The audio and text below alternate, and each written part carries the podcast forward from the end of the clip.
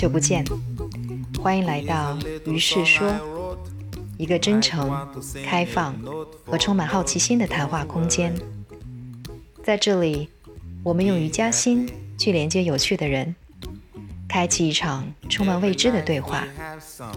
希望聆听后的你能找到一种安慰，或获得一些启发。各取所需，感谢参与。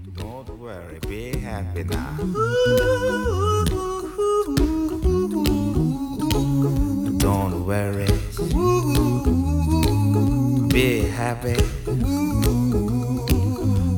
worry, be happy.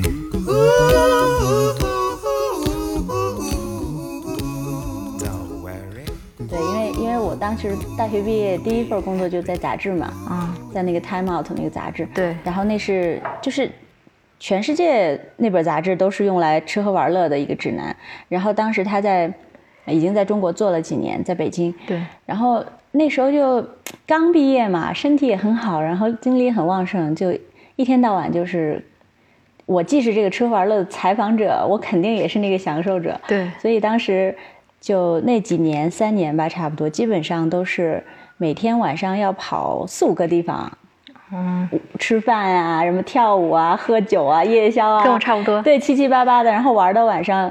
经常就是两三点睡觉就很正常，然后第二天因为我们那时候媒体很日子很舒服嘛，也不用坐班，就早上差差不多十一点才起床，然后下午去公司晃一晃，再参加个发布会啊什么的，就是很就感觉还是挺爽的，但是实际上身体到后来。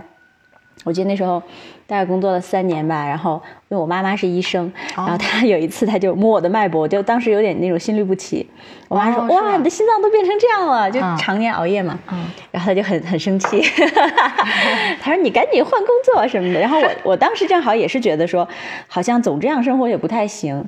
而且，就你很年轻的时候，虽然吃喝玩乐很有精力，其实你也不知道它背后到底是怎么样的，对吧？你一个 party 是怎么做的，对吧？一个音乐节是怎么做的？对，一个展览背后的故事是什么？其实你是很浮光掠影的就过去了。是，对，所以后来就正好遇到一个香港的制作人，然后，呃，那个时候做公关公司嘛，很火的，就是活动也多，音乐节、艺术节演出非常多。嗯嗯，然后另外当时遇到那个。嗯，奥运还有世博那几年，嗯，所有大公司都在疯狂的花钱做活动，对，一场活动几千万都很正常啊。那时候，现在想起来觉得就真的不像是现在的这这个世界一样。然后，所以后来就一起去做活动，呃，但其实后来发现做公关活动，公关公司也是非常辛苦的。是的，所以又连续好几年就经常。更夸张，就会经常可能两三个晚上通宵啊，不睡觉，对，做方案或者是执行活动什么的，所以就后来身体又变得更差了，脉搏更虚弱，对，就是变得变得更不太好。其实就就像我觉得像很多当年的那个八零后在北京的、上海啊这些地方的年轻人一样，就是疯狂工作、疯狂玩，嗯，然后疯狂的透支身体，嗯。嗯，然后后来后来又换了一个工作，然后开始。也是一个很很机缘巧合，就去帮一个艺术家做呃跟联合国合作的一个公益项目。嗯，然后那个项目它主要是做中国民族文化的保护和发展。嗯，所以我们又变成说，嗯，就天天飞，要不然就是去这种呃，就是深山老林，对，或者是很偏远的地方，去到那些地方去寻找呃寻访那边的手工艺人啊、音乐人啊，然后要不然呢，就是带着他们去。世世界各地演出啊，然后要不然就做展览呐，嗯，做论坛呐，就是变成这样，又到处飞，嗯，然后经常就真的是飞到那种，就醒了不知道自己在哪儿，嗯啊，然后所以又变成说，哎，为什么一直讲身体？对，但是这个身体确实蛮重要的，确实是确实很重要。对，然后所以后来就变成说，当时坐飞机坐太多了，嗯，然后又就是脊柱啊什么的就都不是很好。嗯。啊，所以整个身体当时就开始失调了，你自己知道它失调了，然后有段时间就会经常就流鼻血，哦，就很多，一次会流很多，然后想惨了，我肯定得绝症了，就是那种，然后当时也没结婚啊，没有小孩，三十三十多岁了，然后，但是后来去去各种医院查嘛，各种医院什么专家都查。其实你查不出来什么，嗯，你查不出来实际的病症，就是或者有人跟你说，对，或者有人跟你说你犯病的时候再来，嗯。啊，我现在查不出来，嗯，对，然后然后就，嗯，就知道肯定自己身体有问题，对。但你又不知道会是怎么样，甚至当时去了很多，嗯，号称很厉害的，不管是中医啊还是西医，就还是查不出来什么问题。对，然后特别巧的是，嗯、后来就遇到我先生嘛，嗯然后他是他比我大十岁，然后他呢就是属于比较早醒悟的，因为他他当时我三十出头，他四十出头，但是在他三十六岁左右的时候，因为他以前一直是做电视的电视人，电视人也很辛苦嘛，对，然后他到三十多左右的时候，好像就开始经历就是我们所谓那种中年的转转折了。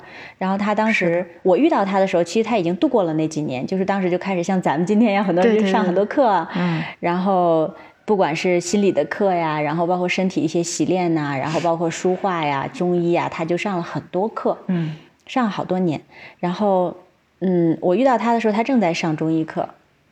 然后，但他他属于三脚猫啊，他其实到现在也不是一个很懂的，就是那种很精通的人。但是我们大概都知道一些皮毛和原理。嗯然后那个就开始约会嘛，然后约会我就跟他说，我说我身体不好，然后他就说，他其实就给我给我支了一招儿，他说那个他就聊了一下我平常怎么过生活，他说你你那个水果吃太多了，你就不要吃了。嗯啊，我就确实就干了这一个事儿。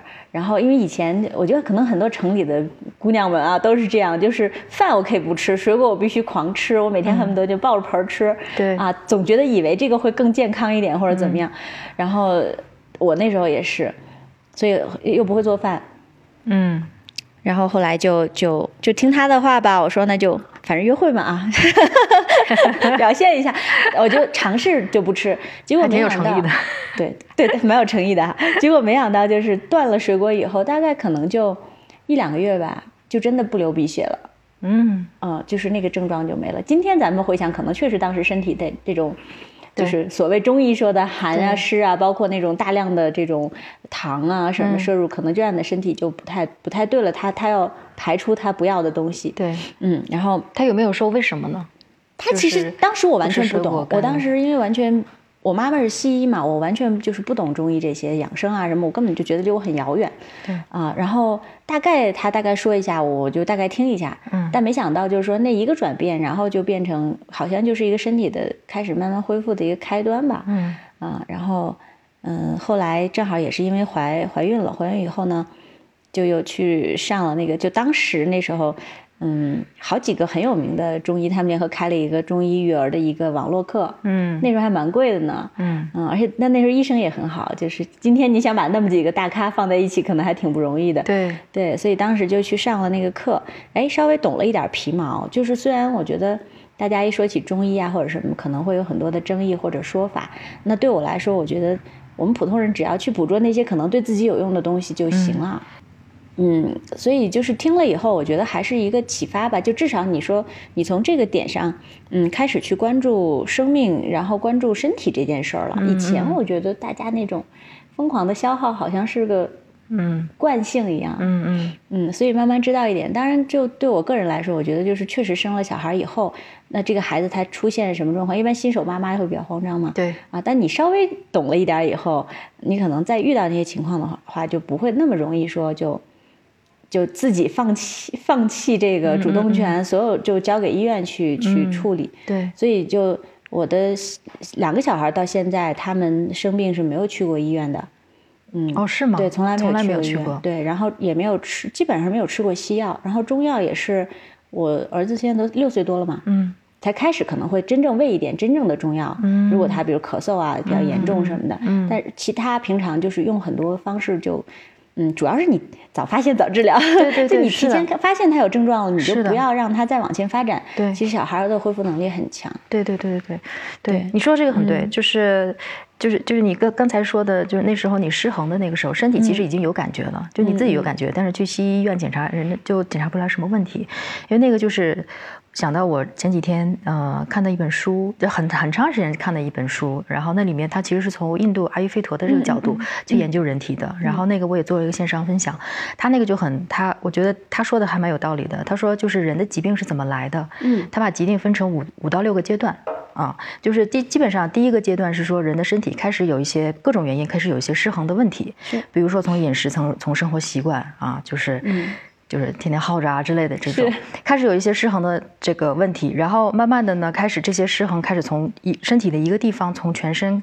就是去运动的地方，对对对，就开始全身的运动了。然后直到找到，比如说身体有一个毒素的地方，或者毒素依居的地方，然后在这个地方显化出来，就可能比如说在你身上表现的是流鼻血啊，是是，在其他身上可能表现的是后背疼啊，这个肩颈疼啊什么的。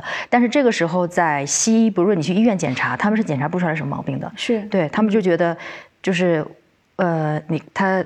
就指标上面是没有问题的，然后但是这个时候如果我们再不关注的话，那它就会从局部的显化到比如说更严重的，但那个时候再越来越多的可能就显化成真的是会有疾病，是这样。所以对，所以你说的早发现早治疗特别好，是就是挺好玩的。然后就是我觉得今天聊的这个挺好，挺有意思。就是我们从身体的变化来讲，因为因为身体其实。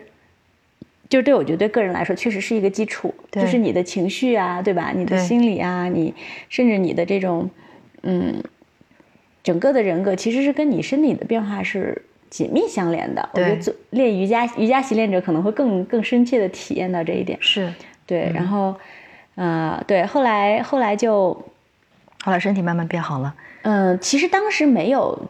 实实质意义上的变好，只是说好像你会稍微注意一点生活的状态，比如少熬夜呀，对吧？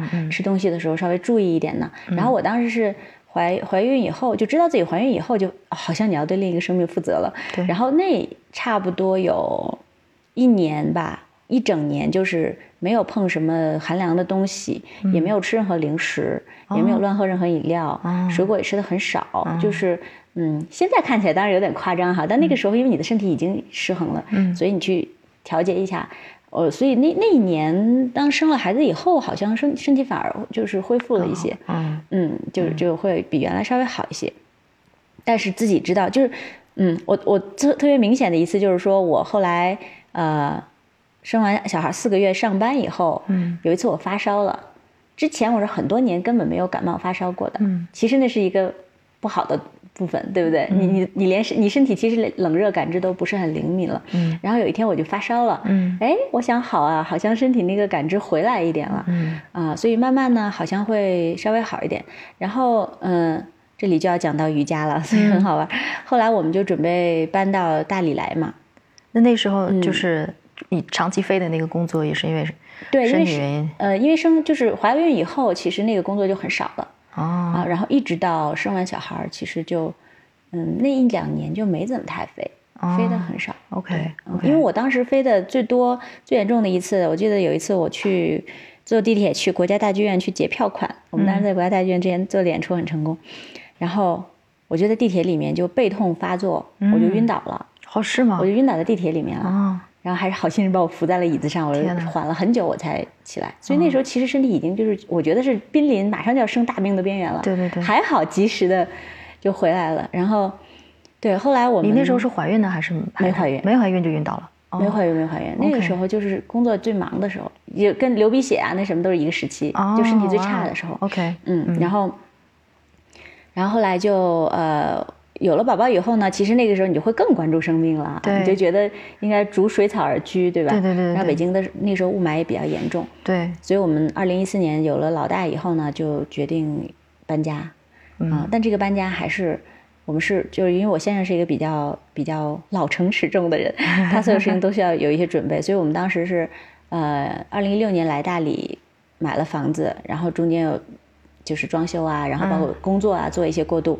我们是二零一六年，就是两年以后才正正式的搬过来的，就是一四年买的，一六年搬过来的。哦，OK OK OK，其实就相当于中间也是做了两年的准备。对，嗯，对，各方面的准备吧，就是 不像你们比较，对，就是一下子就来了。对对，当时还是做了些准备，然后嗯，特别我觉得就是很幸运，真的，我觉得在这方面我我是真的是很幸运的人，就是呃。就遇到我老公开始关注身体哈，然后在搬来大理之前，正好，然后我先生他们在呃，他们那个书画班的朋友，大家一起就认识了我当时那个瑜伽老师，就是祖义老师，嗯，然后呢就请他组织了一次课，然后呢祖义老师的课他是那种就是集训班，可能每次三天，其实他一般都是会指导那些已经比较高阶的习练者或者是瑜伽老师，嗯，啊，然后我们就给我们开了一次体验课。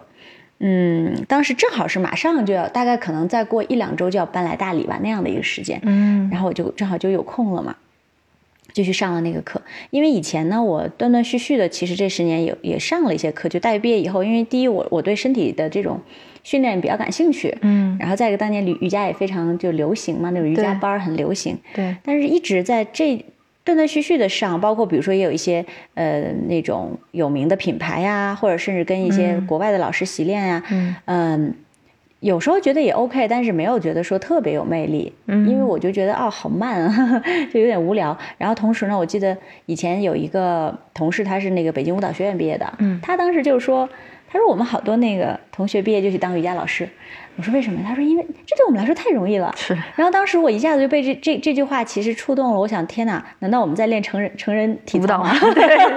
是，对，所以其实一直来讲，跟瑜伽是那种若即若离的，嗯嗯、没有真正的觉得它对我来说有什么益处。嗯然后后来跟祖义老师练习那几天呢，因为他是一个呃古典瑜伽这个体系，在国内算是，尤其是呼吸法的部分，他还算是一个比较高阶的老师。嗯呃，然后嗯，我从他那几堂课，其实他教的动作都是非常基础的、嗯基本的古典瑜伽的最最基础的一些动作。嗯但是他会告诉你怎么配合呼吸啊，等等等等，然后挺神奇的。嗯就后来回家就自己练嘛。嗯。不过我还算是我觉得还蛮认真的学生，嗯嗯。然后我每天呃习练那一套很基本的动作，大概需要二十到四十分钟吧，看自己的状态。嗯。然后我会每天把每一个动作带给自己不同的感受会记下来，哦。每一天会就是你主动记的还是我主动记。老师要求的作业？老师没有要求，哇真的是就是因为因为你在我在那三天里面，我会感觉到就是他会告诉你怎么样去体验那样、嗯。在你的呼吸间怎样体现、体验你身体的一些变化，嗯。所以我就想那我试一试，嗯嗯嗯，那你三天当中，就是那三天的感受，跟你之前上的那个瑜伽课的感受有什么不一样吗？就特别不一样，就是你在呼吸中间去做体式，然后做到你能做到的那个部分，嗯。然后身体会带给你那种，就是就是反馈很明显。我只能这样说，我觉得从普通人我只能用这样的语言来形容，嗯就是说，呃，指哪儿打哪儿。啊，比如老师说你这样去练习，你可能会有什么样的感觉？嗯然后你身体的感觉会跟它有对应，不是不是那种潜意识的说哦，老师你这儿疼吧，疼疼疼疼，不是，嗯就是说他会告诉你，可能你的身体会有什么样的感受的时候，你的身体去感觉它是很多东西是可以去对应的。嗯它不是什么所谓的痛感或者什么，这不是那种东西。然后我就想，好，那我记录一下，看会怎么样。他的课不好意思打断一下，他的课是就速度上，因为你之前说你觉得太慢嘛，就之前上的那些瑜伽课，所以他的节奏上，我我猜想应该也是属于比较慢的那种吧，因为对，他也不是什么流瑜伽之类那些。对，不是的，其实还是一样啊，就是但但是就像好像你看似是做一个静止的动作，其实你自己知道你身体在经历那么细微的、那么丰富的变化，嗯那么多层次的变化，对吧？嗯嗯你每一个呼吸，你第二个呼吸比第一个呼吸，你的身体又可能拉伸了一点，嗯嗯嗯然后你的体验可能又多了一点，其实反而是在静止中，它的体验非常非常的层次非常丰富，像一块儿那个。十分高级的法式甜点一样，它里面有各种各样的味道让你去品尝，你根本不会觉得慢。所以老师的引导也很重要，嗯非常他就像一个向导一样。对，就是引导你去让你在更丰富的层次上去体验呼吸和这个动作带给你的身体的那种感受。嗯所以说，然后我就每天每天会一是每天确实都会练习，然后二呢就是练习的过程中，因为我要去记录这个感受嘛，我也会特别细密的去感受这些身体的各种变化。嗯包括哪儿，比如说哪儿可能哎比昨天更通了一点，嗯或者哪儿发热了，或者哪儿痒痒，对吧？嗯嗯嗯或者我是不是咳嗽了，有没有鼻涕，就是会记得非常详细。嗯所以当时就记了二十多天笔记吧，嗯然后嗯蛮神奇的。后来就刚好是可能大概还有个呃三五天就准备搬走了，嗯订好机票要走了。嗯然后呢，我就开始就咳嗽，嗯没有任何感染，没有任何发烧，没有任何外力，就开始咳嗽，就咳得蛮严重的，嗯嗯，就是很很多痰的感觉的咳嗽。嗯嗯。然后，嗯，老师正好当时老师是他有个复训的课，OK。啊，他就说没关系，他你这是很正常的现象，嗯。啊，然后他说你就先观察看会怎么样。后来就来到大理，然后继续咳嗽，整整咳嗽了一个月，而且到了大理以后，我觉得可能是因为大理的空气更好嘛，嗯然后身体也放松了，就咳嗽的更厉害了，是吗一直咳到就是每天要排排痰，然后咳血什么的，天哪就真的是咳血，就好像你的食道或者呼吸道好多的垃圾在排，但是你不会觉得难受，嗯只是就是咳，每天晚上就咳得睡不着，然后咳嗽的很厉害。也，那你有就是检查什么的吗？没有因为，老师说，老师说你没问题，他就是正常的。你因为有些人可能会发烧或者他说是一种排毒现象。对，他说就是正常，你你不用担心。嗯但他会指导你，比如说你早上可以就是喝那个淡的柠檬的盐水，但是要是喝很多，嗯。就是你知道那种瑜伽的那个排排排泄的那些方法。嗯嗯嗯，对，就是你要早晨起来空腹，然后蹲在地上怎么着，然后要喝大量的那个淡盐水，要喝可能两个大、大的那种嗯。矿泉水瓶那样，嗯嗯。然后喝完以后你就吐嘛，嗯。啊，你就会吐吐吐，然后吐干净，然后就相当于又用了清洁法，然后又继续练，然后就继续咳，然后特别神的是后到后半截儿，然后我儿子也开始跟着我咳嗽，他差不多也咳了得有一两三周吧。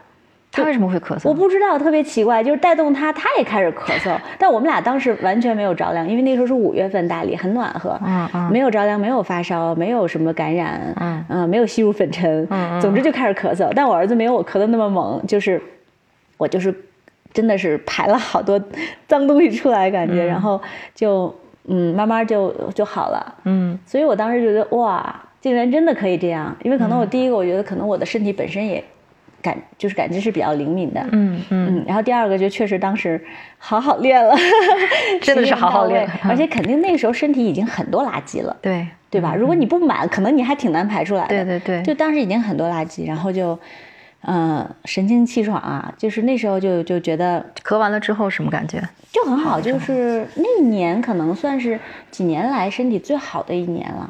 二零一六年，一六年，对，嗯。一六年到一七啊，对啊，一六年到，然后到了到了一七年初，我就又怀孕了，嗯，就也是那那那时嗯。候我就比较好奇，你不是做记录嘛，做了二十多天的那个记录，就是你有。就是回头去看你那些记录嘛，就是有什么最近没看 啊，最近没看，回头可以翻翻一翻，还在不在啊？就你做了之后，就是比如说你会对身体有什么更深的了解吗？就是会会会，就是比如最最明显的哈，就是说我我的，因为我原来那个两个大问题，一个是我的身体右边的病痛比较多，因为胆不好啊，胃不好，嗯右边病痛比较多。然后再一个就是我的，因为长期坐飞机嘛，脊柱不好，我的背痛很严重，经常基本上你要是坐的时间长了，或者是呃开车啊什么的，后背就特别痛。嗯所以，嗯，原来我觉得这些部分是不通畅的。就第一个，我能知道我的身体哪边重，哪边轻，哪边可能有点堵，哪边是通畅的。原来是不知道的，原来根本没感觉。对这这这事儿根本就在我的那个就就考虑之外。什么时候快死了，什么时候去医院？对，对嗯。然后还有就是习练的过程中，你会发现你的身体就是中段啊，我不知道瑜伽里怎么讲，就是你整个的通脊柱啊或者什么，就是你中间的这一条脉络，它是逐渐中脉，通的。嗯一点一点通的。一开始可能你的气息，或者是那种我不知道什么，它它可能只通到一段，嗯后来慢慢慢慢慢慢，它就是会通畅，你能感觉到你的气息的那种通畅。我是一个特别单纯的习练者，我我没有去嗯。研究经典，我也没有去研究体系，嗯。而且因为只有他的课让我有那种感觉，所以说我后来其实没有再跟过其他的瑜伽老师，因为他、他不仅仅是一个瑜伽老师，他是一个导师，对。就是他、他除了在瑜伽这件事儿上以外，他在嗯整个的生命的部分，嗯。嗯，包括人跟宇宙万物的关系上，那我们说的玄妙一点哈，嗯就是说实际上他是一个很强力的感知者，嗯嗯，就他一定不是单纯当一个教育家这么简单的一个人，所以说他是在另外一个层面上，就说白了，你今天走的每一步，你未来会怎么样？嗯，他是早已经经历过的，对所以他他会让你觉得很安心，不会说你出现任何状况他无法解释，嗯不会，嗯他完全都是知道的，嗯所以说，嗯，跟他练习就会比较比较踏实，嗯嗯，然后，嗯。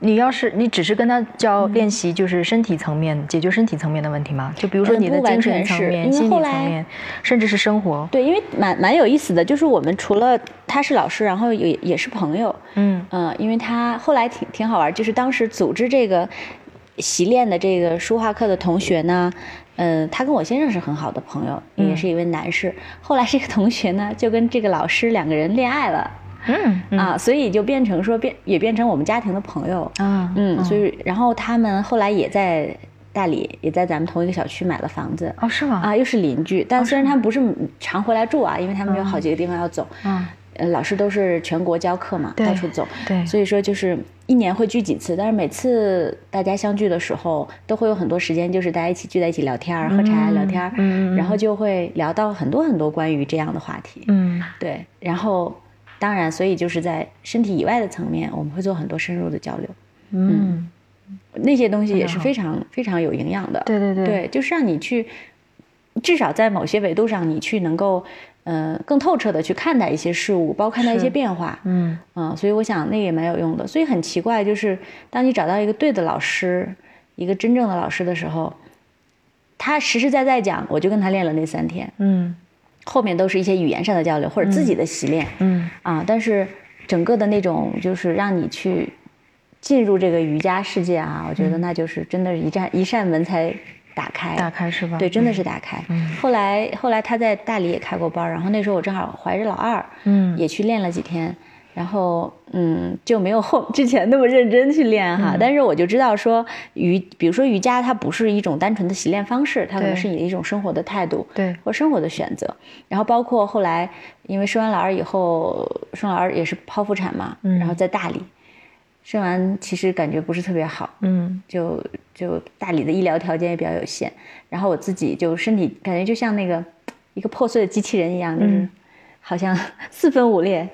啊、所以当时也用瑜伽的方式，尤其是呼吸法去克服一些病痛吧，嗯。嗯，一些疼痛啊等等，嗯嗯，所以就是，嗯、其实这两年带小孩比较忙，没有太练了，没有太练了。但是，嗯、真的，你发现你身体有点失衡的时候，你还是会用一些简单的呼吸法呀，或者一些简单的动作，去把它恢复正常，嗯。就特别好玩儿。我觉得这个像我们这种普通习练者哈，就从很实用的层面，其实它还是有价值的。对，像比如说我比较爱晕机嘛，嗯。那我如果在飞机上我觉得我不舒服了，我就做一些很简单的，就是很缓慢的这种练习，配合呼吸，嗯。然后你的身体就会回到中正的状态，嗯。你不会那么恶心了，对，对，然后或者是有时候，嗯，有时候也会出差嘛，嗯然后又又开始比如后背疼啊或者怎么样，嗯然后用一很简单的练习，可能练几下，它就好了。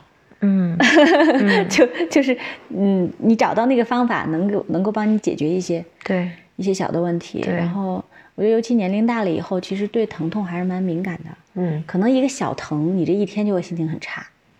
嗯，对，所以所以就嗯，慢慢的，当然就是瑜伽是一方面啦。然后当然后来在大理，因为大理有很多神人，嗯、非常神奇的存 存在。然后各路然后神仙都来了大理哎呦，太神了！而且很多人他就是非常民间，你不能说他他是什么谁认证的呀，对吧？然后、嗯或者谁谁谁的老师啊，或者教过什么，你不需要用这个东西去去评判，你只知嗯道他对、跟你是有用的。对，所以后来就是，嗯，我生完老二以后，身体在一个特别特别低点，嗯嗯。能量各种方面都特别特别低点，嗯，嗯，然后很多病就出来，对，然后，呃，后来就正好又在大理遇到了一位挺神的一位道医，就正好正好我还想问可不可以 分享一下你遇到的一些神仙的故事？啊，对啊，神这人的故事其实都是跟我觉得跟身体蛮有关的。然后这位道一呢，也是一位大神，他特别好玩。他以前他是理工科出身，而且更神的是，竟然跟我还是大学的校友，这是后来才知道的，特别奇怪。嗯，然后 然后就我身上有很多这种神奇的事情。嗯然后那个他呃认识他的时候就是邻居嘛，然后嗯他他是嗯以前年轻的时候也是在大厂工作的，然后后来自己身体不好，嗯就也是各种看病看不好，后来那个他就呃去去自己研究，然后后来可能碰到一位一位。也是就是道家的这种道医，然后就指点他说：“你自己去研究吧，你就看这个《伤寒论》啊，《金匮要略》，你去看。嗯你要看得懂，能把自己治好，那你就能治好；你看不懂就算了啊，你就放弃吧。嗯嗯，然后就没想到他，因为他是属于那种，就是从小他就熟读各种典籍，先秦散文一看就懂，他在这方面确实很厉害。嗯虽然是个理工科工科生，嗯嗯，然后他就去看，结果他一看就很懂，就就很通。嗯后来他就变成一个这种用药的高手，嗯，然后而且他不是《黄帝内经》这个这个脉络的，他觉得那些东西已经被后后面演绎的太多，他主要就是看《伤寒论》《伤寒论》啊，《金匮要略》这些非常非常根本的，因为嗯，稍微说多一点，就是因为我们会经常有时候听他讲嘛，在群里面听他讲，就是。可能《伤寒论》和《金匮要略》会跟今天西医的这种循证医学有很多东西是可以对应上的。嗯啊，虽然他们用的语言不一样，但他们讲的原理是可以相通的。嗯这个很厉害。你想在那个时候哈，没有解剖学，没有什么什么的时候，嗯为什么他们会知道这些？嗯这是个很很迷的事儿。嗯嗯，然后反正总之他看懂了，而且他会用，嗯然后他就蛮厉害的。他别的他他其实他对中医挺挺瞧不上的，嗯。整个的中医就今天发展到今天各种派系的斗争啊，各种这种就是为了利益的这种事情啊，他是嗯。很嗤之以鼻的，所以他完全不在任何所谓的中医体系里。嗯。那他自己他会用药，非常会用药，就是嗯、有些是经方，有些是他在经方基础上做的改良，然后就治好了很多人，他也不收钱，而且他治病呢也会挑人。就想治我就治一下啊，不想治的我就不理你，就是你死了我也不管，就是那种 就很很道家的这种。对嗯嗯然后嗯，后来就是，所以我说我也很幸运嘛。后来就是他呢，又呃，可能大概有有大半年吧，就一直在调方子啊，我在吃各种药啊，然后嗯慢慢的，呃，又过了一年就就他帮你调的对对对开的方子，基本上就是，当然呢也配合一些瑜伽的练习练练习，但因为当时就是带两个孩子，就蛮确实蛮辛苦的，找不嗯到很合适的时间去、去练习，然后就配合着，其实身体就慢慢就会就到已经到一个相对比较不错的一个一个情况了，嗯，对，就是嗯、然后那你怎么认识这个道家的？他是业主，在业主群里认识的，对对，天哪，嗯，我突然有种就是不是突然有种是一直有种越来越有这种感觉，就是在那里你随便经过一个人，这个人可能都是有很多故事的是的呢，啊。密度之大，就是你千万不要就是怎么说轻视你身边的每一个邻居，真的是，真的不要轻视身边的每一个邻居。今天的 learning 就是这个。而且觉得他们就是你看不出来什么，你你你，嗯，很低调，就真的是，但是每个人都挺神的，就我觉得你能能从。嗯，那种很繁华的地方去选择来大理长居啊，嗯，就都挺深的，肯定是各有各的故事。对，即使到今天，我觉得还是这样。是的，嗯嗯，我也这么觉得。对，如果他是个投机分子，他就无非买套房就走了，他不会选择在这儿常住的。对，嗯，善待我们的邻居。其实我我我我跟你一样啊，我有很有感触。就是我我见到这个道长之前呢，嗯，以为应该仙风道骨的哈，结果见了以后就是一个特别正常的，特别正常的一位对哥哥。然后然后上之前也是前一段时间又碰到一个人，也蛮神奇的。嗯，就是有一个有一个空间在也离这边不远，然后他们那个空间的，就是做空间的这两个人呢，一个是心理咨询师，嗯然后另一个人呢是一个，一开始我不知道他是干嘛的，就是女生女士是一个心理咨询师，然后这男士呢看起来有点江湖气蛮重的，嗯呃，你就不觉得说他怎么样哈、就甚至觉得哎呀肯定跟我不是一类人，聊不来啊之类的。然后后来慢慢去的久了，去多多去几次，然后发现哦，真的人不可貌相。嗯然后结果那小伙子是一个非常厉害的一个一个人，嗯，他以前好像是做这个，他们做那个文物啊，嗯嗯，就是呃文物保护啊这些，去过很多的古墓什么的，就他对那一些方面非常了解。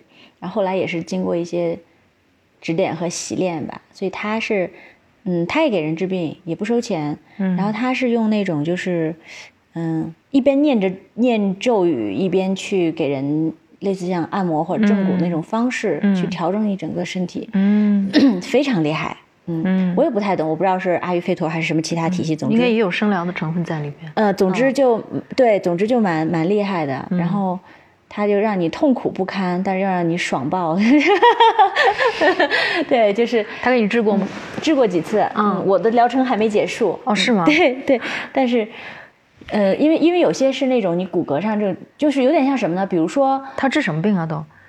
你各种问题，他综合的去给你调理你整个嗯的这个循环的问题，尤其是尤其是你真正显现到，比如说你的骨骼或者肌肉上的一些问题，就更明显。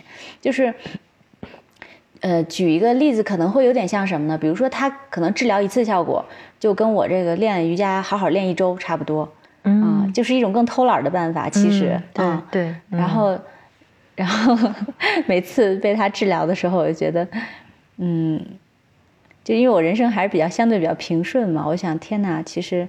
人生到底还是有苦的部分，就你做的那种做的恶呀，你都是要还的，就这儿不还那儿也要还，就真的让你痛不欲生。真的，OK，对，真的很痛，痛完之后真的很舒服。对，我还没，我还没有兴趣去感受一下的啊。我可以问问，对，因为他们这些人都挺神的，就是看人的是吗？你没有这个机缘去遇到，我懂，或者人家没有主动说，哎，我可以，其实你是很难，对对，所以我就想，我讲，我觉得在我在这方面还蛮幸运的，对对，然后。就当时，当时我的感觉真的觉得人不可貌相，就是，哇，你没想到是这么一个男生啊，他他在另一面的时候，他给人治病的时候，他变成另外一个人的那种样子，嗯，啊，所以就是我觉得我们也挺大胆的，就是你不但脱离了这种城市的这种巨大的体系，嗯，你不但让孩子也脱离了那种教育的巨大体系，嗯，然后你甚至在医疗方面也如此大胆的，是。被这种别人看起来是乡野村医的人去治疗。但是我觉得，就是到大理就是有这样的一个神奇的对这种场吧，就是，呃，你突然发现那些你以前非常笃定的那种系统带给你的安全感，其实，在某种程度上，它不是真正的安全感。对，限制性的认知。因为你第一，你好像就是放弃了自己的对自己的感知。嗯嗯。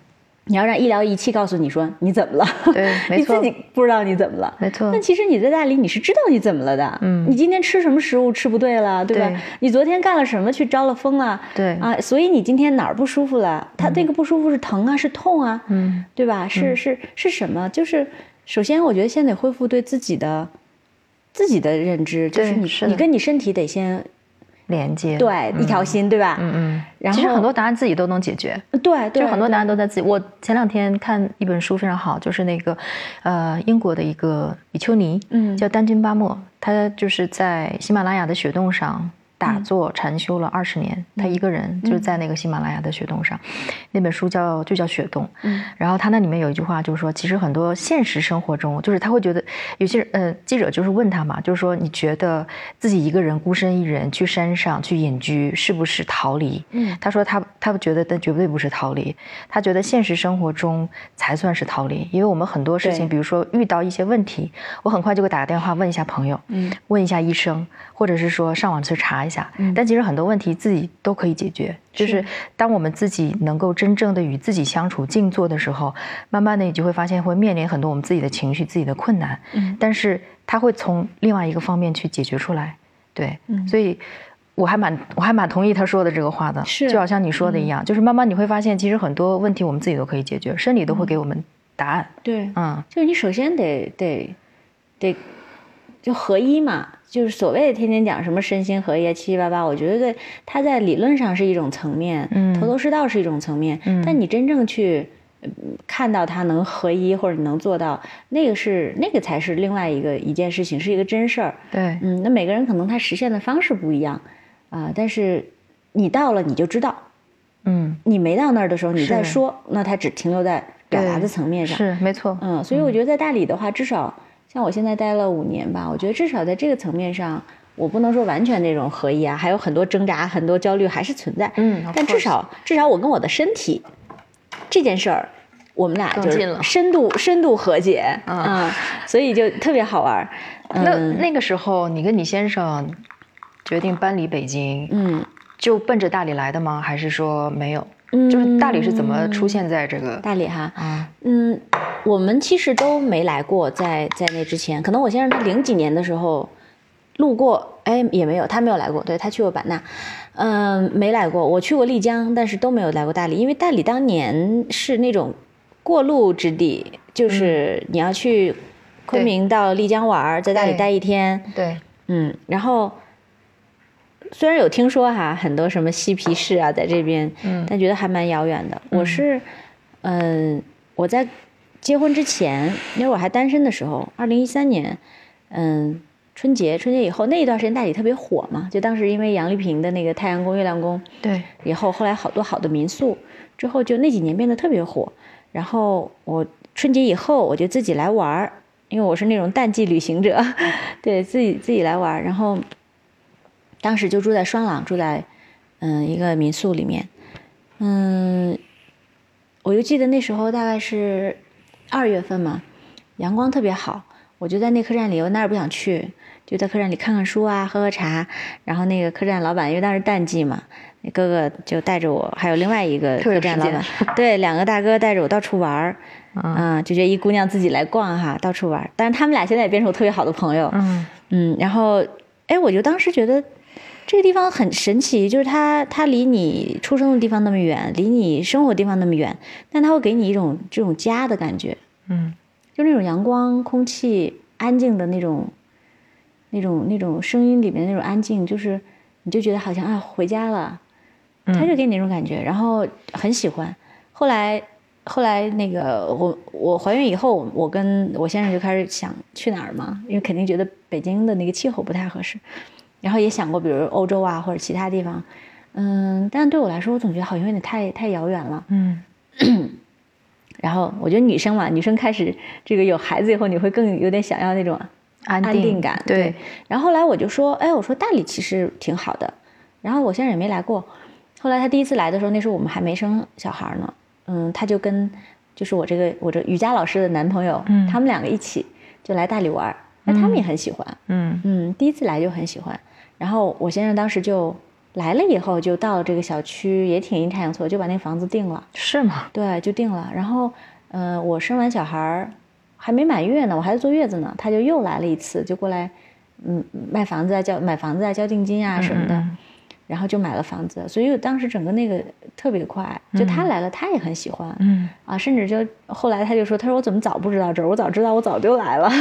对对，嗯对，所以就挺有意思的。对对，其实你们也挺果断的，就是嗯对算是果断了其实做决定做决定起来还是蛮果断的，嗯，就是买房这个有点过于果断了，因为我当时就想，可能跟你们想法差不多哈，买的对就是就是来来来来先租着住嘛。如果你说你能住一年不错，你再买嘛哈。嗯结果人家直接就 就让你没有回头路可走，挺好的现在想也还不错。对呀、现在想来很不错。嗯就是说，刚才你说的嘛，就你觉得是对的，就是对的，是不是？刚才你说的那句话，嗯，嗯我觉得那个时候我吧，可能还没有这种，就可能因为我先生他经历了自己的各种自我的这种转变以后，嗯他会比较笃定，对，要做什么。而且那时候最好玩的是，就是他刚，呃，准备来嘛。那时候你想我三十几岁，然后工作也不错，就就其实心里还是有点慌的。然后我说，哎，我说我在大理干什么呀？我觉得这可能是大部分的要来大理的人都会自己问自己，或者是问对方的一个问题，就是我来大理干什么呀？然后我先生就说，你去大理不就是不干什么吗？就我当时我还若有所思，我说嗯，但我心里想还是要干点什么。对我心里想，你就是站着说话不腰疼，对吧？什么叫不干什么呀？谁养家呀？就胡乱会想那些事情。然后到了现在，我去回想他这个话，我觉得还是很有道理的。他那个不干什么，不是说你就闲了，你就就混吃等死了，其实不是那种，嗯而是说你知道自己可以不干什么，嗯你把那些不干什么就放弃，嗯剩下就是你想干的，嗯，对，他会冒出来。嗯我觉得可能只有到那个年龄，你才有那种那种笃定吧。我以前我真的是不行嗯，啊，但我到今年我我觉得，哎，我好像有点明白了。你先生也挺智慧的。没有，就就就就完全，我觉得完全是这个生活本身，呃，让你知道了，对不是说你去看了多少本典籍，你知道了。对对。那后来你你们搬了搬过来的时候怎么样？经历的这个就是刚开始还是有一点担心，还是觉得就是我我我来了应该做什么怎么办？到现在慢慢的就是比较笃定的，就比较坦然的去过现在的这个生活。我觉得我先生一直还是挺淡定的，就是虽然因为他是个创作者嘛，他写剧本啊干什么，就是，嗯、他首先他对生活本身要求不是特别高，啊，不是说那种要怎么样消费才能很爽，然后另外他就是，嗯，可能我觉得他对自己比较淡定吧，就觉得什么事情来了总有办法应对，然后收入呢，反正如果从他的角度的话，他写剧本什么的，日常吃喝肯定是够了，对吧？只要你没有什么很奢侈的消费也是够的。然后对我来说呢，我觉得女生可能还会有这个吧，就是说你赚少赚多是一回事儿，但你能有保有赚钱的能力，这个经济的独立，包括你自己的这种状态，我觉得那个可能反而是个问题。对，嗯，然后所以一开始的时候就是就是也原来的工作还有一些可以线上去帮他们做的，呃，就一直在做。但是也没有想说一定要干什么，所以其实，在大理的前几年，包括又生老二什么的，前两三年还是相对比较闲的，嗯嗯，就闲到当时几个邻居特别好，我们就一周一周聚会七天，每天都在玩儿，就是还蛮放松的，嗯，对，很大理。在搬来大理的很多人，那天我也是认识一个朋友，他说他们应该是很早来了十几年了。对，但是刚来的那几年，就是两，好像是两千年初还是什么时候，我忘记了。反正他刚来那几年，就是他特别喜欢爬山，是啊，就光登山就登了六年，就就爬苍山就爬了六年。大理就蛮有的玩，如果你想玩哈，你就永远玩不腻。是的，太多了，上山下海，然后大理周边这种小小村村镇镇，然后哪怕就是你不出去，你在家这一天也过得很快。对的，真的。然后因为本来大理就比北京要要晚一个小时天才亮嘛，对，所以你的一天特别短暂。对，然后。嗯，我们叫闲的忙，就是太闲了，然后以至于每天都安排了好多事儿，是对吃喝玩乐的，就是就是，但是我觉得那种日子吧，就是一般你也过过不了太长，嗯，你到后面肯定还会有点觉得说。哎，我是不是在浪费生命什么的？嗯，就我到今天，所以我觉得这块我也没有解决，就是我还是不太会闲，嗯，至少我不会那种无所事事的闲，哪怕就是说，嗯，看书啊、练琴啊、练瑜伽呀，你让我在那儿两三个小时干这一件事儿，我至今还是不行，嗯，啊，还是不行。然后，那你现在在忙什么呢？忙什么？对，然后呃，之前后来就是，其实中间有一段很特别的转变。今天不一定有时间说，嗯，然后就先说说到现在吧。总之就是自己经过了一个转变以后呢，就变成能自己给自己找活干的人了，嗯嗯，然后嗯，有人给你钱，然后你做点事情，在线上就可以把钱赚了。因为主要后来这两年就做新媒体运营做的比较多，嗯嗯，你那个转变可以说一下吗？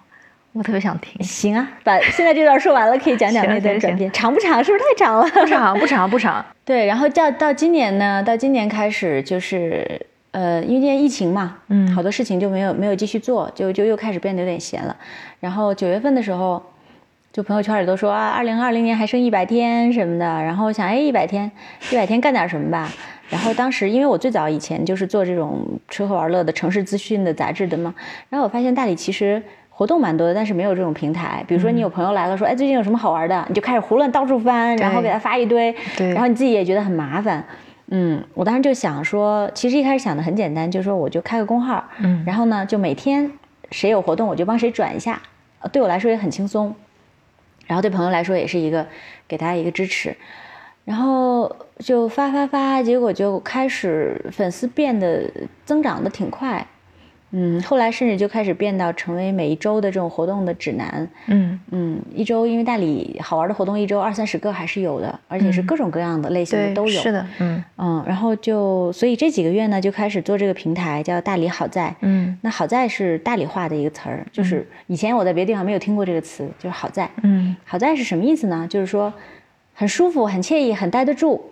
啊，就是那种状态，有点像四川人说巴适，嗯啊，嗯，就是好在，他就是这样一个意思，说这个地方很好在，嗯，就说他这儿很好玩，很待得住，嗯，可能他会形容一个咖啡馆很好在，或者是说去一个什么公园很好在，就是那样的感觉。这名字很好，确实，对，所以就给他起名叫大理好在，嗯，然后主要呢，其实就是做一些大理呃各种有意思的活动的一个资讯的汇总。啊，那你当时就是开这个大理好在的时候，有没有一些规划，还是说就是比较随性的？初期的时候，只是想先做一百天，看看会发生什么啊。这个也是个实验，这个也跟我之前的一些经历，就是我说在大理经过的经历有关系。一会儿可以聊聊这一百天的这个事儿，挺好玩。对，我就想，哎，一百天嘛，你就因为。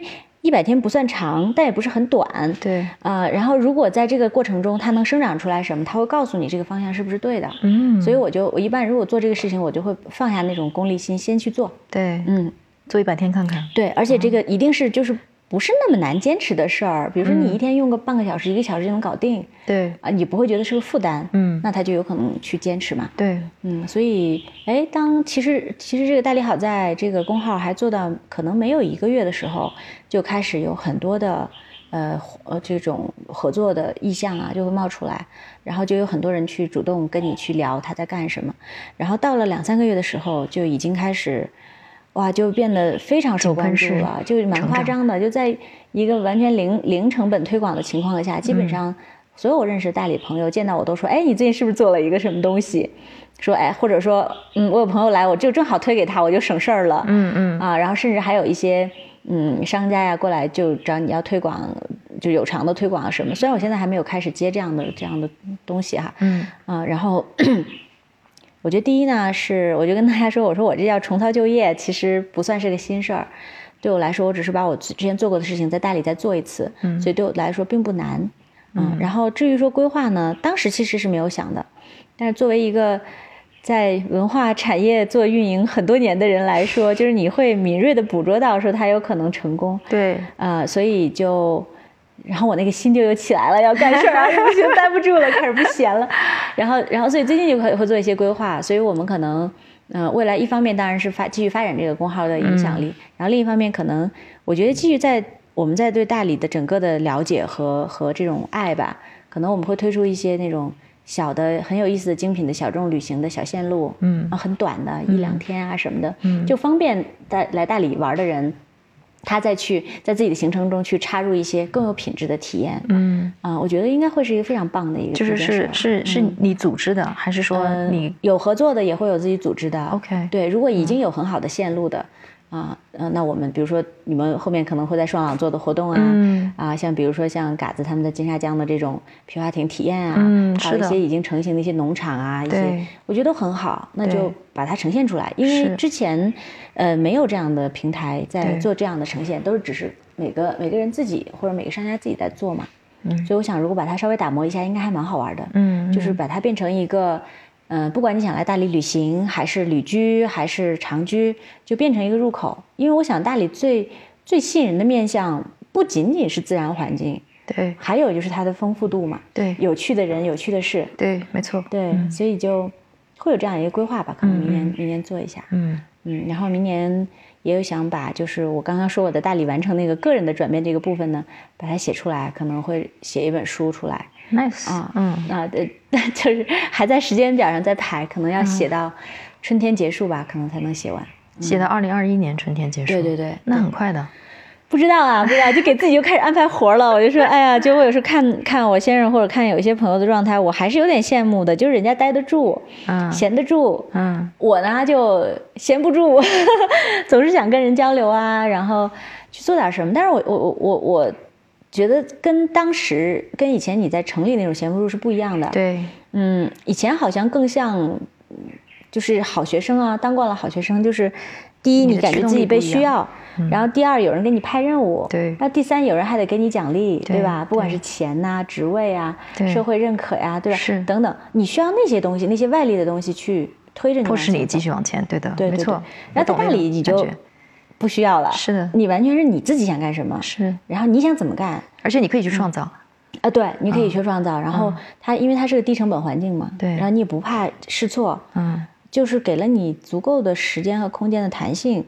去尝试你本来应该成为什么样子，或者尝试你认为什么事情你可以创造，嗯。就是这个弹性，我觉得是，嗯，大理最对于像我们这种闲不下来的人来说，我觉得是最好的一点。嗯，啊、所以现在虽然好像还是有点忙哈，嗯、但是都是我爱干的事儿，所以很好啊开心。对呀，我可以感觉到。感觉到这个开心的泡泡 从你的身上冒出来 对，，就比如说跟你认识一个新的朋友聊天，对对我也觉得很开心。是我也觉得然后去很忙的去整理每每一周大理的好玩的事儿，也很开心。是是是啊，你发现哇，大理还这么活跃，它是一个活活活力四射的地方。而且而且你做的这件事情是被大家需要的，就是特别是满足了大家的这个痛点。对，所以实际上那种正反馈也是够的。嗯啊，也并不是说就没有外力告诉你说你挺好，嗯啊，也也也 OK。就所以这件事情，我觉得不管有没有外面的人去认可，嗯，你主观知道你喜欢，你想做，就还是回到这件事儿上，你知道你自己是怎么想的，对对对，嗯，然后。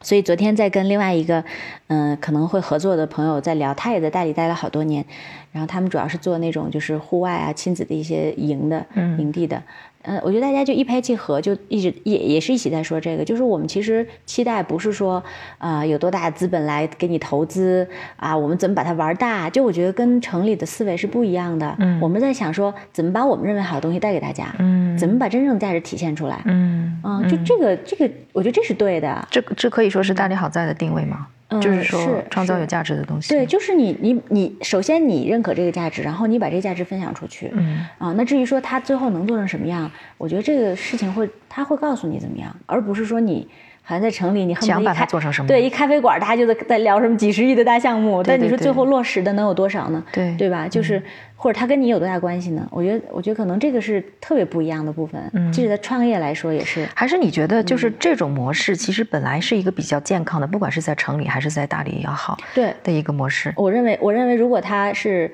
正常发展状态，它就是一个健康状态，因为那种嗯资本大出大进啊，一些什么这种这种金钱游戏啊，就是嗯，我不认为他说好或者不好，就至少它不适合我们。因为如果我我我我去选择这个路线的话，我就不应该来大理，对，嗯，因为大理确实不是一个资本聚集型的地方，对。对，资本和资源都很很薄弱。那你觉得大理是一个什么样的地方？如果我觉得它不是大理就是一一个大家好好生活的地方。大家好好生活的。对，这个生活不是说你去放弃事业或者放弃什么的，不是这个意思，就是说你回到你自己一个人他正常的一个生活状态。所以有人管这叫大理福尼亚嘛，就是大理肯定是的，确实这样。对对对，就是他可能会更更健康。对嗯更健康。对嗯这个很好，对我也这样子觉得。嗯，就是就是过一个正常的人该过的日子，然后在一个正常的嗯呼吸，一个正常的这种作息的里面嗯，啊，你你你该去全力以赴工作的时候，你就好好工作，就还是还是有追求的，还是有自己想要做的事情。对对，你该休息就休息，然后你该吃食物，你就去挑你能看到的最最新鲜、最健康的东西吃。没错，这个不就是之前人家说的这种什么天人合一啊，什么对吧？因什么不时不食啊，其实说都很好说，做的话，但我能理解，就是在城里的人，你真的想这样特别难，因为你被一切裹挟着，对吧？你时间不是你的，身体也不是你的，对吧？甚至灵魂都可能不是你的，那那也没办法，嗯。也那不过确实，我经常会往回拉一拉，就是说不是鼓励大家都来大理，就是实际上就是给自己一点时时间、空间、弹性吧。我觉得这种还是不管你在哪儿，还是有可能的。嗯，就放弃一些，对，放弃一些你不该做的。没错，是的。哎，我我我我我有一个其实比较比较现实或者是商业性的，也不是商业性的问题哈，就是说，因为现在大理好在能在短时间之内，就一百天的宝宝能够有飞速的这个成长，它肯定是有原因的，嗯啊。那你觉得就是？你的观察或者你的 learning，就是说，如果运营一个媒体，就是线上的媒体，一个公众号来说，嗯，嗯，它如果让它成功的因素都有都有哪些？就是还是回到这种，就是马斯克说什么还原认知啊，或者什么，就是你还是回到这件事儿，就是说你做它是干嘛的？嗯就是这个目标其实非常重要。嗯，因为很多人，呃，这自媒体时代嘛，自媒体时代就是每个人都可以有一个自己的发声的一个话筒。对，那比如说你是开一家民宿或者一个餐厅，但你想把它做成一个特别大的吸粉的平台，我觉得这个就是个假事儿。嗯因为你的民宿或者餐厅的体量很小，你根本不需要那么多的粉丝去关注你。那反过来也是一样，就是如果我是一个读者，我为什么要在一家咖啡厅的公号上去阅读有价值、深度的内容呢？这个事情是不合逻辑的。嗯所以还是要回到这件事情上，就是不管新媒体、旧媒体，媒体本身的属性并没有变化，嗯它只是说把你想说的话让更多的人听到，它只是做这件事情。嗯然后，嗯，所以我觉得，如果要说说回到新媒体的话，就说回到简单一点，我说做公众号这件事情上，其实公众号就是两种。嗯，我们不说那种单纯吸粉的啊，那种不在咱们的讨论范围。嗯那它是有些技巧的，咱们就不说。嗯那你其实它就是两种，一种就是内容导向，一种就是实用的导向。比如像大理好在当时定位很清楚，它就是一个实用的号，嗯就像嗯不恰当的比喻，就像一个星巴克的自己的号一样。星巴克的号是干嘛的？让你买会员，对吧？推广它的新品，然后你上去有打折券，然后有活动可以参加。它就是这样一个东西，你不会在星巴星巴克上想阅读一篇什么冰点周刊的，对吧？深度价值稿，它们就不对。对所以说对我来说，首先我的这个定位它就是一个实用的，嗯实用型的公号。你要有一呃实用型的好处是它会有一个习惯型的阅读频次，对，对，然后嗯，他会跟你有强互动，嗯，你只要给他入口，他会跟你强烈的互动，对吧？他给你买单，他参加你的活动，对吧？对。啊，你给他优惠券，然后这等等，这都很正常的。对。所以说，呃，我觉得他短时间内去积累这样的一个好的趋势，是因为他当时定位特别清晰，嗯。所以我不会在这个上面去讲一些，嗯，大理人生故事啊，我不会单纯讲这种东西。比如说我去讲朴实的夫妇，是因为你可以去他的店里见到他们，嗯。你也可以买他的面包，嗯。对，嗯。所以我觉得第一点这个定位很重要。然后第二呢，就是说，嗯，我觉得如果是对中小型的公号来说，就是你最大的考验其实是你一个持续的有品质的输出。其实不光是公号，我觉得做任何事情都是一样是的，是的，可持续以及有品质，嗯，对吧？品质这件事儿，那当然见仁见智，但是可持续这件事情是有方法的。有方法的，肯定是有方法的，嗯比如就是说。嗯定时定时定量呀，对吧？比如说你给自己做一些基本的规划，假如说做一个瑜伽的公号吧，对吧？那你可能实用性和价值输出兼有，嗯。啊，相对来讲你会有一个偏重。比如说，如果你确实是不但是一个很好的瑜伽习练者，你也是一个很好的传播者，嗯。那你肯定要相对来讲会偏重内容输出，对，可能你基于你自己的时间表，可能你会规定自己每周、嗯或者是每两周，你要输出一篇深度的一些解读，对瑜伽瑜伽这件事情，对吧？嗯那那可能是你的定位。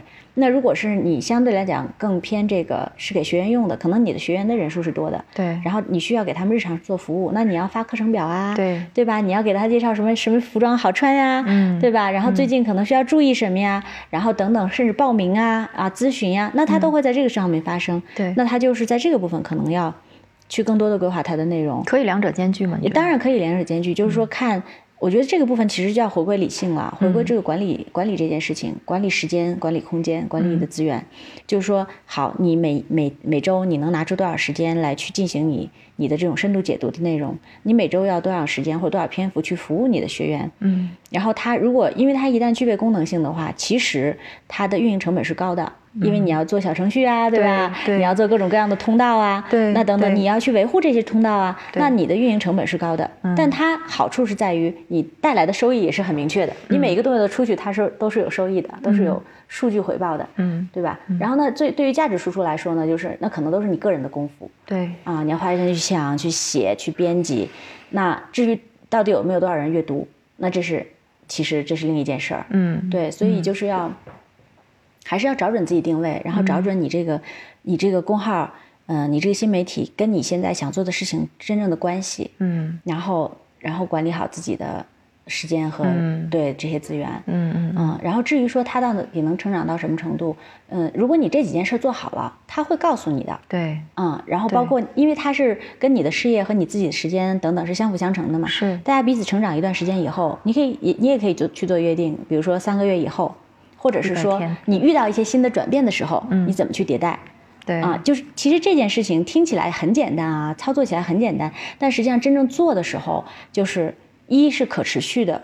有品质这件事是难点，对持续这件事是最难的，对因为你发现当你发了三五篇没人看的时候，你还写不写，嗯对吧？嗯然后第二就是迭代的这种及时性，因为这个部分也会有人会有点犯懒或者不知道怎么办。迭代及时性怎么讲就是比如说你发了三五篇，你发现没人看，嗯，你要不要改换改换你的风格？啊？对吧或者比如说你发了几三五篇，突然有篇爆了，嗯你要不要去深度研究它为什么爆了？啊，OK，对吧？啊，，或者是你发了半天，你发现除只有课程表点击量最高，你发的东西根本没有人看，嗯啊，嗯那你还要不要继续发？嗯，所以这个时候其实是，就是遇到问题的时候是解决问题最好的时间吗。真的是媒体人的敏锐度，没有就让 我就是嗅到了。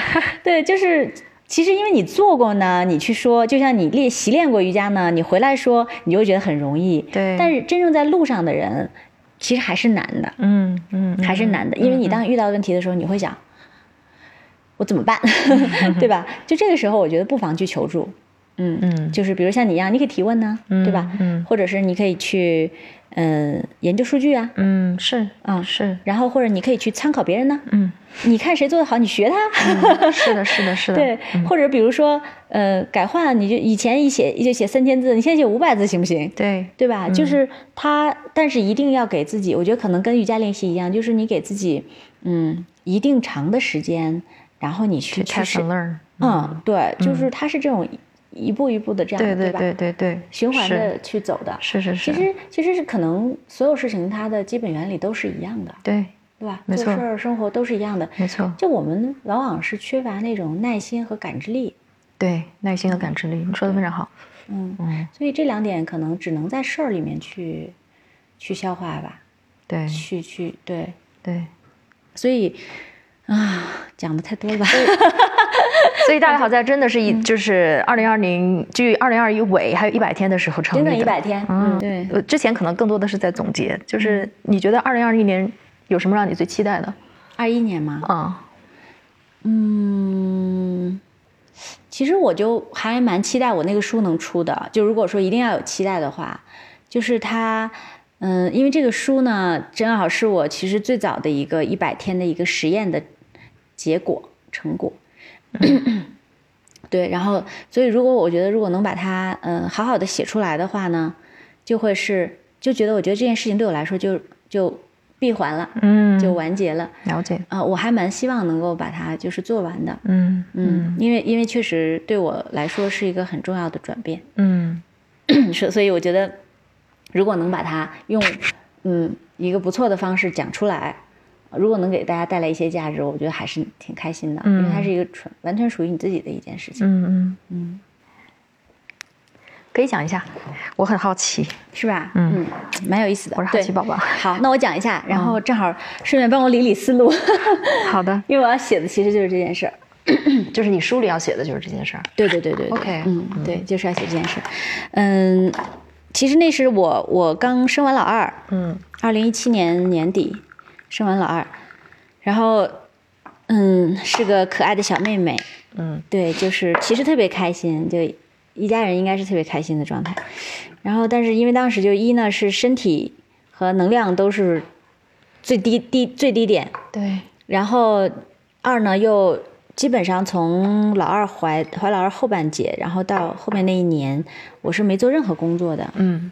零收入，人生里唯一零收入的时代，就所以当时那种就可能价值感啊各方面也会也是一个比较低点，然后就每天就陪小孩儿，然后当时我我家老大呢，哥哥看妹妹出生以后呢，他也决定说，他说我不去幼儿园了，那时候他三岁多快四岁，所以相当于那一年就是我我陪着两个小孩儿一起，天天就是这些事情，嗯。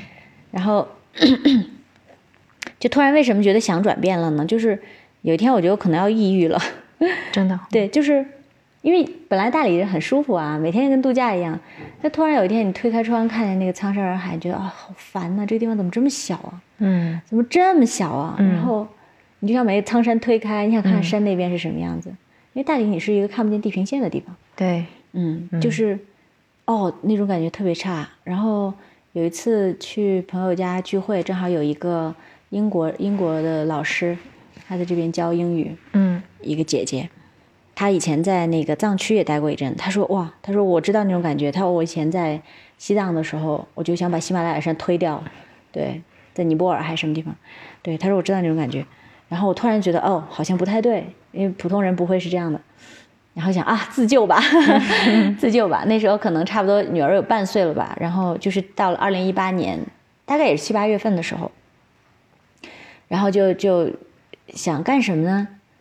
我是一个吃货，就特别爱吃，但我从来不做饭。以前，嗯基本来大理以前是不会做饭的。嗯然后，嗯，但是我我很会吃，我也很会写，就因为最早在杂志就写美食啊什么的。嗯，后来就觉得，哎，好像吃饭这件事儿是每天都会发生的，一日三餐啊，嗯每天都会发生的。嗯，然后又是我擅长的。其实当时我已经十几年没有好好写过字儿了，因为做管理嘛，就不需要自己写文章。嗯然后后来就说，哎，要不然干这个吧，我就给自己约定了一下。我说接下来，其实我当时想的是一年，我说接下来一年呢，我做三百五三百六十五天做食谱，就每天约定自己要写一小段感受，嗯然后写一个食谱，然后拍一张很好看的这个菜的照片。嗯，嗯，我说就是你做吗？还是说我做我做我做我自己做。嗯然后当时馋嘛，你想吃这吃这吃这吃那，然后大理就根本就没有，不像今天好像好多什么面包店呀、甜品店呀，七七八八，那时候都没有。对，你想去个 shopping mall，然后只有就是大理下关刚刚开了第一家。嗯，是吗？嗯，对，就是二零一八年才刚刚有第一家 shopping mall，这就是一个如此落后的地方突。然觉得我们来的是好时候。对，你们来现在觉得哦还行，挺有有个小城市样子哈，以前没有 OK 没有。然后、呃，连那个就超市只有一家沃尔玛也在下关。嗯你如果你在这边买东西哈，你去什么四方街什么本地这种超市，嗯你连一个这个什么嗯养乐多都买不到。嗯啊，你还买到会买到什么康帅傅方便面什么之类，就当年是这样的，然后所以就说，哎，要不然就干这个事儿吧。然后我就开始，嗯，开始发。然后当时呢，呃，一开始就是发朋友圈，然后发这个小红书，呃，发下厨房，还有微博。嗯，因为毕竟我是做媒体出身的哈，我觉得既然你想发，你还是需要有观众，对不对？对然后那个那就几个热门渠道都发呗，反正就同时发一下也不费事儿。然后发了一段时间以后，哎，反响挺好。然后不管哪个平台，其实都有一些粉丝啊什么的，呃，朋友圈也是很多人会看到你的生活状态嘛。嗯然后当时呢，其实写的那些东西，就每天可能写个五六百字，可能就是今天的感受啊，比如跟我先生吵架啦，怎么和好的呀？然后小孩儿哪个菜又特别爱吃啊，或者是哪怕就是最近，比如说过端午节了，大理的市场上卖什么东西啊，它是一些很细微的生活的感受。那有些东西其实。嗯，蛮有意思的。就当时其实有几个层面，第一呢，是你开始重新拿笔去写字，嗯然后呢，嗯，其实我不知道你有没有那种感觉哈，就是尤其当当家庭主妇这个事儿，你结婚有孩子以后，其实有些事情你是很难用语言去把它表述出来的，嗯。你也没法讲给父母听，也不能讲给朋友听，甚至不能讲给老公听，嗯。你当然更不能讲给孩子听，嗯但你又想说，嗯。你怎么说呢？你怎么让他们知道呢？嗯。其实蛮难的，但是写出来不一样，你你是消化过以后你去写，嗯，然后这种感受呢就可以表述出来了。有些东西是很细微的，所以某种程度上，你也是写写给你自己，也某种程度上也是写给其他人。对对，嗯比如说可能我因为我先生属于那种比较沉默寡言的人，平常我们可能不会聊到很细的东西，但是他哎，他看了你文章，他他知道说会。会会哦，原来你今天是这样的心情，对吧？对，可能彼此的理解会加深 OK，啊。然后嗯，就是人和人之间的沟通方式还挺奇妙对，蛮有意思的。然后，所以就是，首先你的心情其实有地方抒发了，而且会有人听，嗯对吧？然后，嗯，其次呢，就是当时就是为了想拍出很美美的照片嘛，你可能又跑去去那种上什么手机摄影的网课呀，对去学很多东西呀，然后包括去请教同朋友，后来就做那种日签，每一天有一张，嗯。然后放一点就是当天写的小金句啊什么的，再加上这照片就美美的，嗯。然后它变成有社交属性的东西，有人会转发呀什么的，嗯。嗯，然后就后来妈妈就开始有自己的群，然后一开始建了就是小区里面，在小区里面妈妈建了一个妈妈群，然后后来有好多全国各地的这种美食爱好者，然后大家就开始汇聚嘛，我就开始有一种自己的小的美食群，然后大家每天会在里面交流今天做了什么菜啊，然后我些、我哪些感受大家有共鸣啊，嗯。然后就变成说，哎，你又开始有新的这种社交了，嗯，虽然在大理，但是你有全国的朋友，对，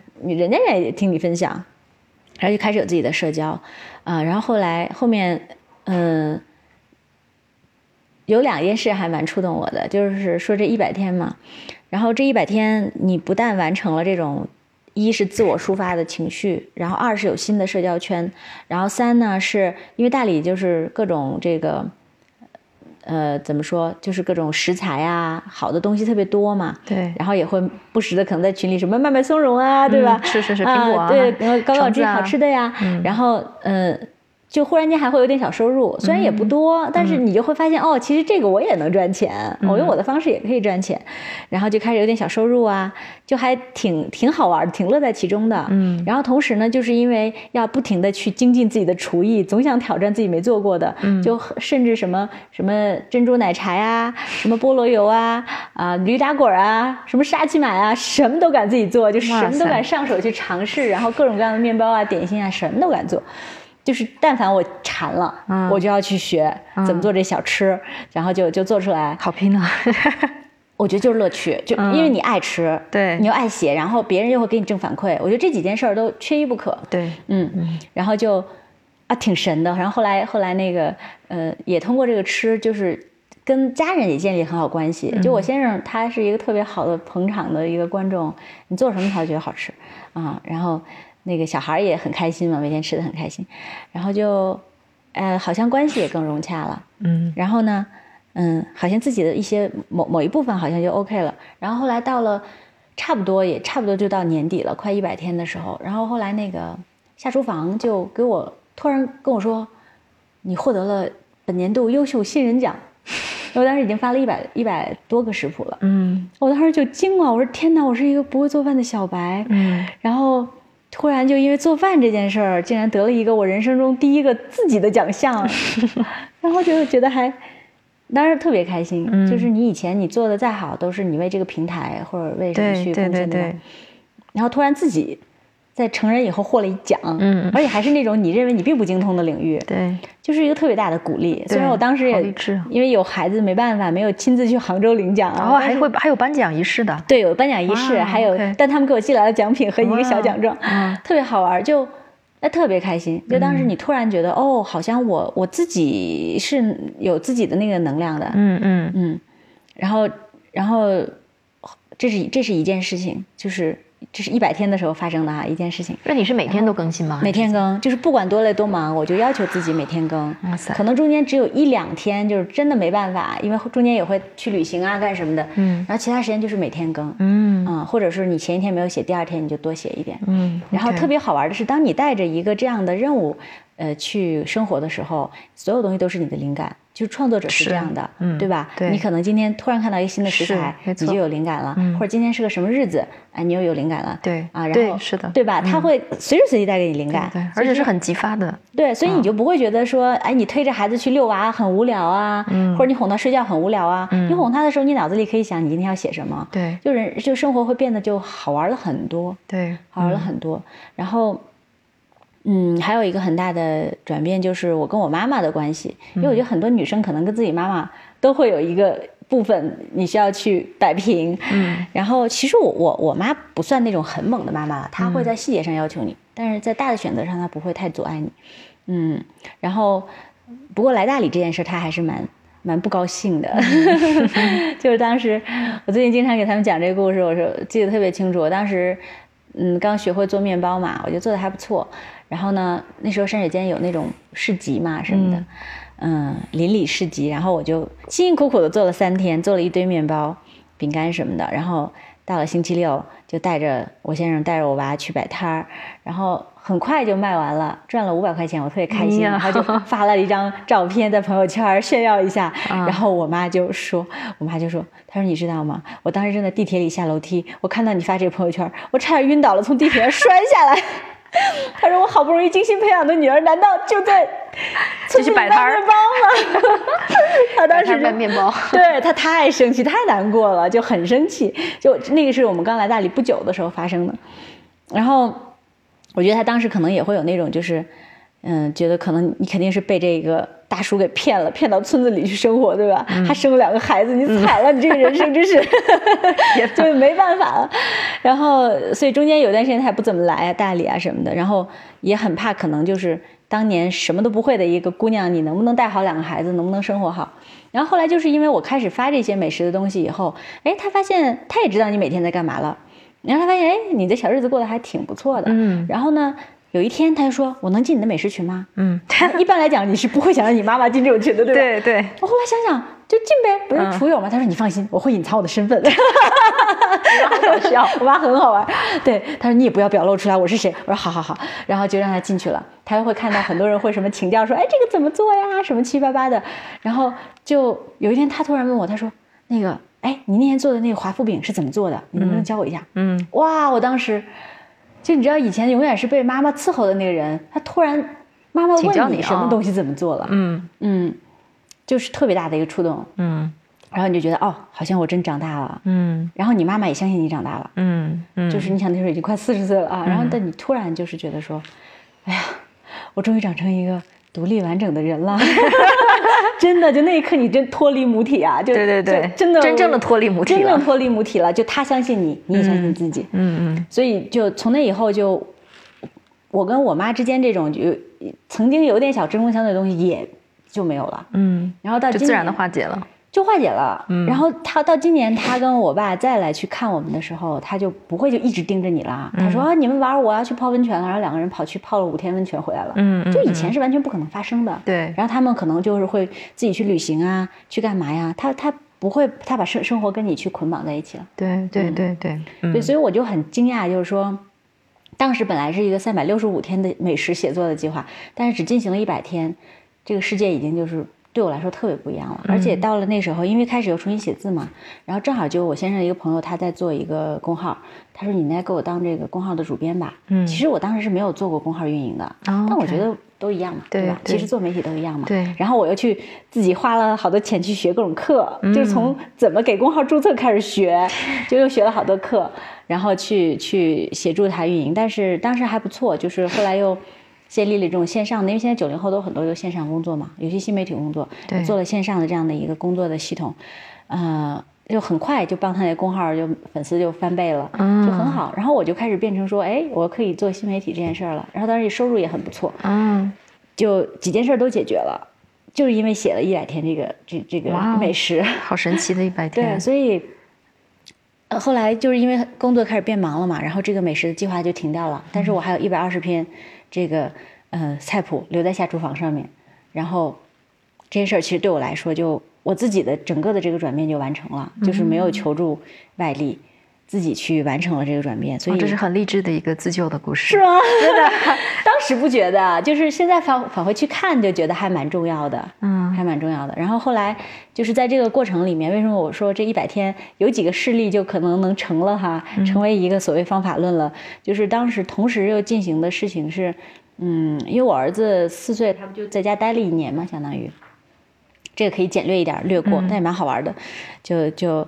嗯，我一开始还蛮慌的，我说惨了，四岁就失学了，对吧？天天在家什么都不干，因为你不知道他多久以后才愿意再去上幼儿园。反正他就很明确跟你说我不去了。啊，嗯，然后，然后当时就说那就想办法吧。然后一开始还挺挺那个，嗯，自以为是的去给他做时间表啊什么的，嗯啊，什么时间看书，什么时间玩，怎么怎么样。然后就发现其实试用了一段时间，然后就发现其实两周，我当时就想说我两周去迭代一次他的时间表。嗯，两周。不合适，嗯，你就你就开始发现说，你作为妈妈，你不能自说自话了，你要去看孩子，嗯。他的节律是怎么样的，对，然后就开始去观察这个孩子，他每天什么时间，他对什么东西最感兴趣，他有多长时间能够去专注做这件事情，嗯，就开始慢慢调整调整，嗯，然后因为我我属于那个做事情蛮认真的啊，嗯，就是我开始做的时候。这个表格会做的很完备，然后每每周末还会自我分析，说，哎，这个好检讨，看出来了会反痛的，特别搞笑，啊，然后后来就，哎，在这个过程中也差不多就是在那个两三个月时间吧，一开始是。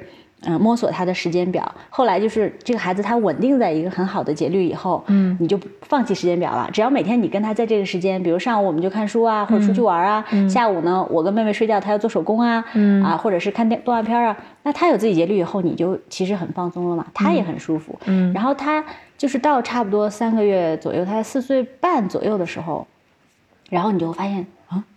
他会自己读书了，嗯，他能自自己阅读了，而且不是说你一个字一个字去教他的，嗯，他在这样一个节律中间，嗯，找到了自己感兴趣那个点，然后他自己去发展出来了，嗯，然后他变成一个自会自主阅读的小孩儿，嗯，很好。就当然不是每个孩子他最后那个点是自主阅读，那可能是唱歌跳舞，对吧？他可能是体育都不一样，但这个孩子他就就就在这样的一个规律里面，然后就开始自主阅读了。就是虽然我现在还没有完全有时间去返回去看他的这个小的案例，但我知道就是当时的这样的两三个月的共同的这种摸索，嗯，它是有价值的。嗯，对，就那个也还算是一个，也也也算是一个一个一个小的例子吧，我觉得很有意思。嗯，对。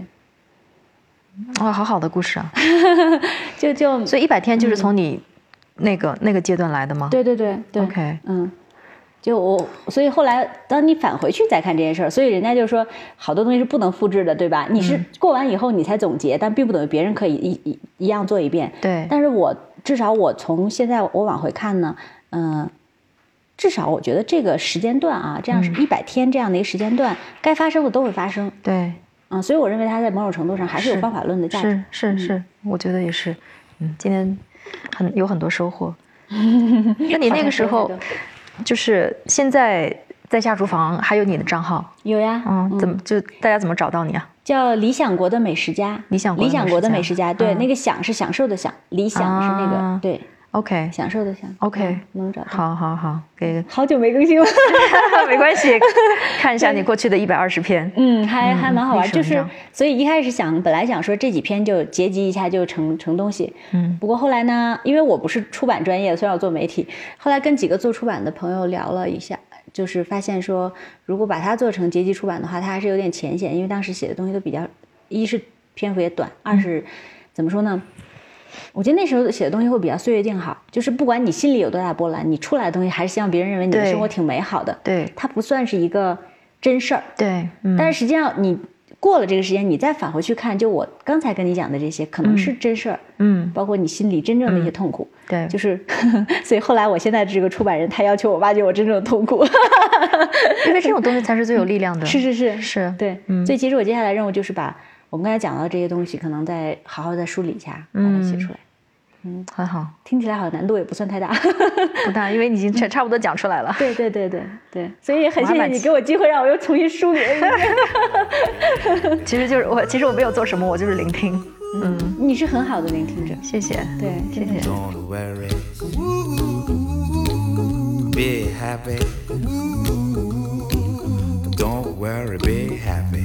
ooh, ooh, ooh, ooh, ooh.